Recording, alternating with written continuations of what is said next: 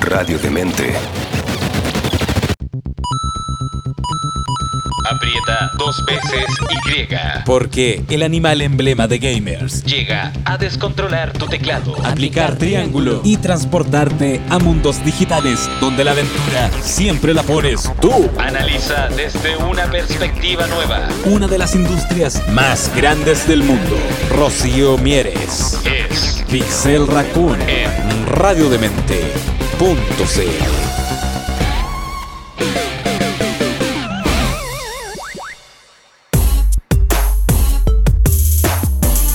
Hola, Luis, ¿cómo están? Espero que estén muy bien. Soy Rocío Mieres. Puede ser que me conozcan de internet y redes sociales como Chi Investigadora, porque soy una chido que suele hacer investigación. Eh, y bueno, mis padres dicen que me llamo Rocío. Yo insisto en internet de que soy básicamente un mapache. Es algo muy milenio de mi parte, creo yo. No sé ustedes.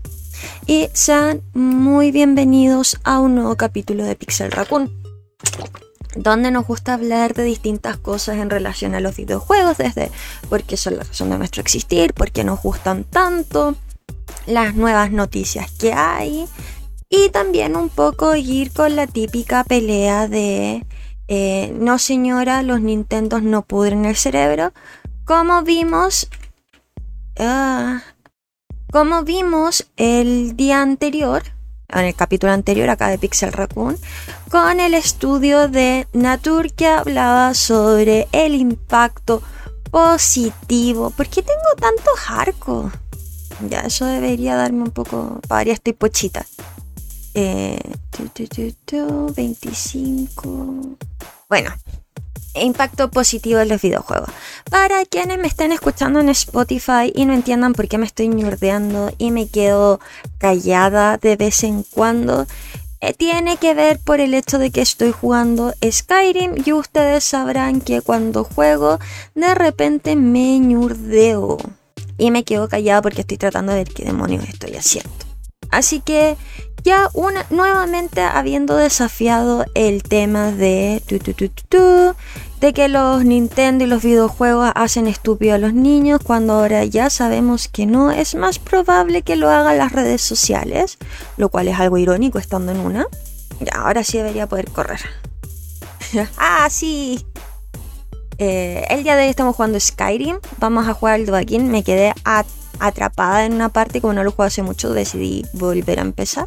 Entonces voy a estar jugando probablemente algo que ya vieron en un capítulo pasado, para los que estén escuchándome en YouTube. Y estarán pensando cuál es el tema de hoy, que no le he presentado y me he dado 400 vueltas. Bueno, ustedes ya saben cómo es esto, soy un mapache en las mañanas. Y es que... eh, ¿Dónde tengo que ir? Ya tengo que ir a hablar con la piedra. Tengo que conseguir la piedra del dragón. Voy a poder salir de acá eventualmente. Bueno, y es que hoy día vamos a hablar sobre videojuegos y accesibilidad. ¿Y por qué quiero hablar de esto? Oh, de veras que tengo un compañero, se me había olvidado. Tengo el juego modo entero. Eh, va a romperse. Bueno, el tema de que los videojuegos tienen un tema importante. Y es que no siempre son accesibles para todas las personas. El tema más evidente es con personas que tienen epilepsia. Hasta donde sabemos es común o no raro que aquellas personas que sufren la condición de epilepsia suelen eh, tienen el problema de que los videojuegos podrían causar una crisis, lo cual nadie quiere. Y también está el tema de... ¡Ah! Tengo que cambiar de arma. ¡Oh! Un Battle Axe. Y ahora volví a quedar pocha. Bueno, el tema que tiene que ver con el tema de la visión es que cómo puedes jugar un juego que depende mucho de la información visual que estás teniendo, a pesar de que se puede nutrir de otras cosas, con respecto a una persona que no ve, no puede ver. Ahora, una persona completamente ciega efectivamente no va a poder jugar videojuegos, hasta ahora que sepa, Pero sí se han hecho algunas mejoras, sobre todo en juegos AAA, con respecto a personas que son colorblind. Eso quiere decir de que tienen problemas distinguiendo, eh, ¿cómo se dice?, el rojo del verde o el verde del azul. Y que, eh, y también con temáticas de brillo, porque para quienes no lo sepan, las personas que pueden tener eh, o miopía y estigmatismo pueden tener problemas de la sensibilidad de la luz. Esto puede ser complejo el jugar más allá de marearte, de que si eres bueno o malo, entiendes la trama, etc. Ya entendiendo eso, después usualmente hablamos de las temáticas de accesibilidad a personas que tienen alguna condición, por ejemplo, de que sea difícil manipular los controles. Por ejemplo, ¿qué pasa a las personas que tienen deformidades en las manos o no pueden eh, estar quietos trabajando lo que son los controles? Como habíamos hablado hasta hace unos capítulos atrás, no es raro que los videojuegos generaran eh, estrategias como controles especiales o Xbox que daba eh, instructivos de cómo generar un control para que pudieras utilizarlo con los pies en caso de ser necesario. Como parte de su política de accesibilidad, creo que esto es un shrine, eh, de accesibilidad sobre todo para niños y personas que tuvieran algún nivel de discapacidad. Ahora, no obstante, esto se ha ido complejizando porque de repente no es que no se pueden ocupar los pies o hay juegos que requieren distintas características. Y efectivamente termina siendo un desafío para los diseñadores. Disculpen, voy a ir de nuevo a votar armas. Ya ahí debería estar bien siempre y cuando no recoja nada más. No, necesito votar algo más. Algo. Ahí sí. Entonces es un desafío del diseño. Porque los videojuegos parten desde una premisa en que cualquiera puede jugar o cualquiera podría tener la capacidad de jugar, ya que casi no depende de, por ejemplo, de musculatura o es básicamente habilidad o talento, si es que queremos verlo de esa forma. Entonces, ¿cómo a nivel de desarrollo y a nivel de, de hardware generamos espacios que sean inclusivos pero efectivamente inclusivos, que no se quede solo así como, oye, un poco como el meme de los Simpsons de, es la misma muñeca, pero tiene un nuevo sombrero. Y en eso acá me voy a detener, porque hay una noticia eh, que tiene que ver, desde el 17 de mayo de este año, de Game Hub, y que habla sobre cómo la inclusividad en el diseño de videojuegos finalmente beneficia a todos. Y dice, a good game and accessible games and accessible features in video games can benefit everyone in the grand scheme of things. Eso quiere decir que ayuda a todos en el gran esquema. Estos son los problemas de por qué no tengo una doble pantalla. Es terrible. Entonces, eh, Guest Feature Global Accessible Awareness eh, Day en el 2011, Ron Curry, CEO de la eh, IGEA, que es la Interactive Game and Entertainment Association, empieza a hablar sobre por qué hay que ser advocate o... Ay, ¿cuál es la palabra en español? Se me olvida. No, ustedes me van a entender. Sobre incrementar eh, o motivar que los developers generen más accesibilidad en sus videojuegos. Los videojuegos, recalca esta persona, son reconocidos por ser un medio, acá estoy moviendo mis pantallas, por ser un medio de ocio activo que genera, o de entretenimiento activo, que genera una experiencia de los jugadores que los motiva a interactuar con nuevos mundos, formas narrativas y conectar con amigos. Imagínense lo que permite ver o de experiencia a través de simulación a personas que no pueden salir o que no pueden movilizarse de todas de diferentes formas, como mover los brazos, los pies, personas con parálisis, etc. Eh, no obstante, estas experiencias pueden ser eh, complejas, challenging,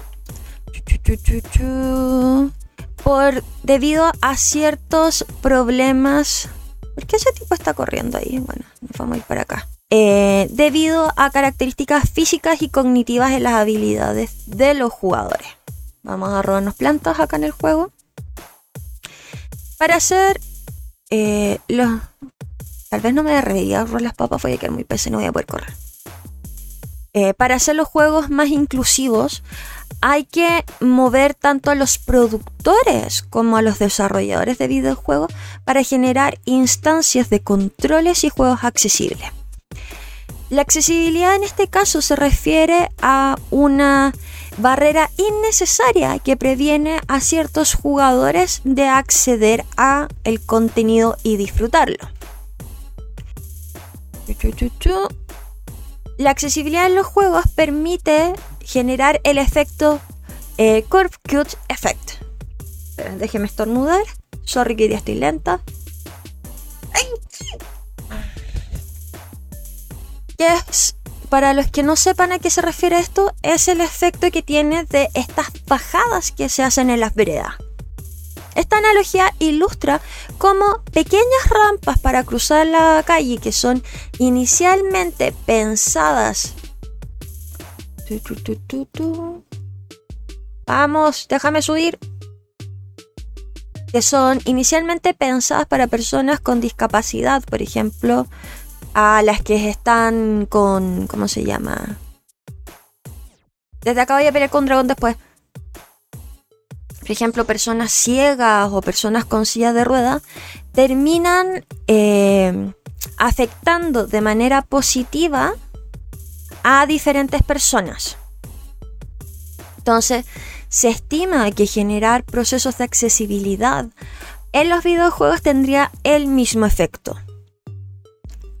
Porque podría ayudar no solamente a jugadores que tengan algún nivel de, de problemática, sino que también los haría más amables para los jugadores que no tienen experiencia por los juegos, hacerlo newbie friendly.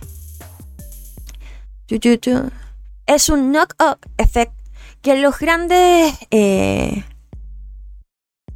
que los jugadores pueden tener un gran impacto en la toma de decisiones cuando deciden qué juego comprar y por qué comprarlo. Por lo tanto, afectaría a la industria.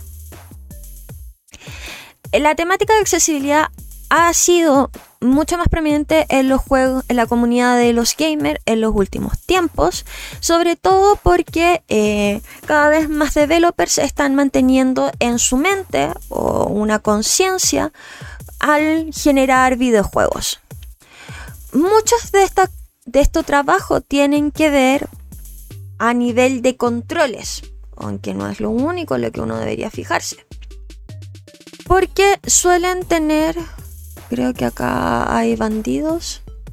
Sí. Ah.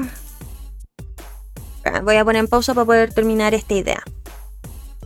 Estas opciones incluyen muchas veces eh, rearmar o reajustar o dar la posibilidad de personalizar los controles del juego. E incluso pudiendo generar efectivamente subtítulos en los juegos o en las narraciones. Recordemos que también está la posibilidad de quienes jueguen tengan algún problema de sordera. Y acá eh, en Digital Australia 2022, en su análisis sobre la necesidad de diversidad en videojuegos, Principalmente se habló sobre la necesidad de inclusión y accesibilidad, las problemáticas de edad al consumo de videojuegos, temáticas culturales, inclusión de temáticas de género, de nacionalidad étnica, lenguaje, representación LGTBQ y el tratamiento de temáticas religiosas con respeto. Más allá del acceso a juegos, la representación de personas eh, con discapacidad en videojuegos también es un tema de importancia de acuerdo a Digital Australia 2020 o la DA22, reportando la comisión que los juegos de la IGEA, que es la Interactive Game Entertainment Association, que los adultos australianos que juegan videojuegos están de acuerdo o altamente de acuerdo que es necesario empezar a representar también en los videojuegos personas con algún nivel de discapacidad, pero que tenga un nivel de inclusión, no solo un plot device, no sobre pobrecito y sobre todo no necesariamente villanos o que estén recibiendo un castigo. Y representan esto como un 60% de la necesidad de inclusión y accesibilidad. Además, hablan sobre la reintroducción o de la excelencia en accesibilidad como una categoría a premiar en los juegos para los developers australianos. Y esto tiene que ver para poder dar una representación mucho más amplia sobre el trabajo local e internacional que los developers han logrado hacer a través de enfocarse en esta problemática. Como sabrán, no es raro que los videojuegos también se ocupen como terapia para temáticas de movilidad, de coordinación fina y también para recuperación o tratamiento de diversas temáticas. Entonces, y lo que quieren es que este premio esté a la misma altura de lo que podría estar el juego del año. Y eso dice, eh, uno de los juegos que se lo ganó fue Witch Beam Unpacking, un juego indecent de puzzles que desempaca eh, quita el tema de los timers y los puntajes, o sea, como ir a contrarreloj, para crear una nueva narrativa o experiencia mediativa. Estas eh, elecciones de la experiencia hacen que el juego sea más accesible para jugadores que no tengan experiencia, que estén en un tema de ansiedad y para que puedan pensar qué tan bien o qué tan complejo pueden resolver los puzzles y aprender de los mismos. Estas características pueden ayudar a personas que tengan algún nivel de discapacidad, de problemas de salud mental u otros.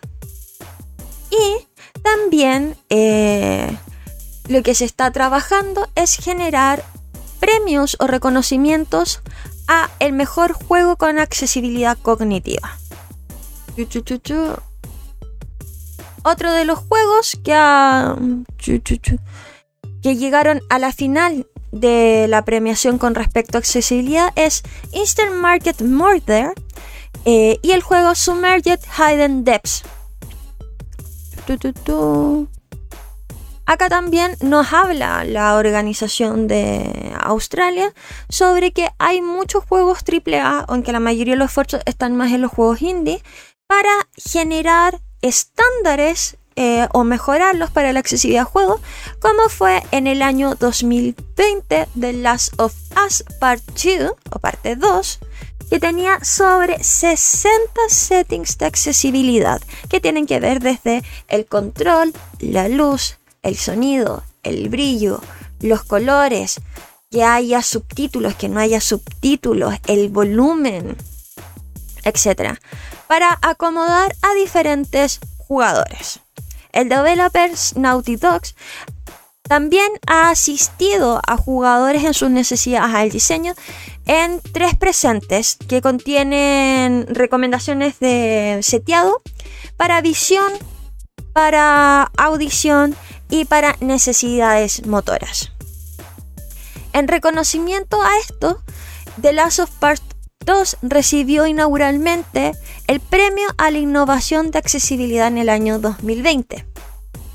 Otro juego que usa features de inclusión es Ratchet and Clank Rift Apart, PUBG and Forza Horizon 5, que ganaron el premio en el 2021 sobre innovación y accesibilidad.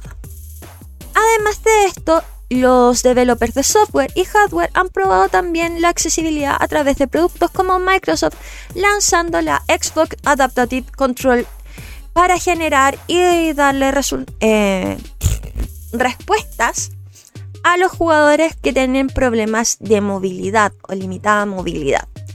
Generan, esto fue en el año 2018 y que los controles tienen un hub unificado cuando los eh, jugadores pueden conectar dispositivos externos, como puede ser la Switch, botones, monturas joysticks para crear un control lo más customizado posible para que genere una experiencia interactiva, especial y específica a sus necesidades. Esto tiene que ver eh, y fue diseñado para poner a los miembros de The Ivy Kermes Charity, The Cerebral Paralysis Foundation, Special Effect and Warfighter Engage. Para que vean. Hasta ahora, quienes más se han enfocado en esto ha sido Xbox y de hecho, o Microsoft, mejor dicho, y puedes encontrar todos los diseños o necesidades que tengas online para poder hacerlo. Entonces, la IGEA reconoce que esto puede ser un challenge, un desafío para lo que está por venir, pero que la accesibilidad es una necesidad que debe ser considerada y priorizada, eh, incluyendo una corrección del lenguaje cuando nos referimos dentro de videojuegos a personas con algún tipo de discapacidad. Como tanto, ha publicado The Inclusion, Diversity Diversity and Equality and Accessibility, eh, Accessibility Pack. Que voy a ver si es que se los puedo dejar eh, puesto. Como una guía de ayuda. Así que con eso vamos a cerrar el capítulo de hoy día. Sería súper cool si ustedes me pudieran ir comentando si es que ustedes utilizan algunos de estos settings. Yo, por ejemplo, como tengo problemas de la vista, suelo manejar mucho los settings de sensibilidad a la luz porque si no, de verdad me duele mucho por sobre otras cosas. Y efectivamente tengo conocidos que tienen controles especiales por un tema de las manos y la movilidad que puedan tener. Así que coméntenme qué es lo que les parece, hacia dónde creen que va a ir esto. Y nos vemos la próxima semana en un nuevo capítulo de Pixel Raccoon. Quédense atentos porque recuerden que yo siempre subo una playlist posterior al final. Y también vean los nuevos capítulos, síganos por Spotify, por YouTube y sigan otros canales, no, no canales, otros programas que tenemos en Radio Demente. Espero que les haya gustado mi nuevo setting para ver y estar jugando. Así que nos vemos. ¿Nunca viste los videojuegos como lo hace ella? No te apenes, que vuelve cada semana para actualizar tu consola y apretar X. Nuestra inteligencia natural que analiza la industria del mundo de la entretención más grande del planeta. Rocío Mieres. Es nuestra Pixel Raccoon. Radiodemente.cl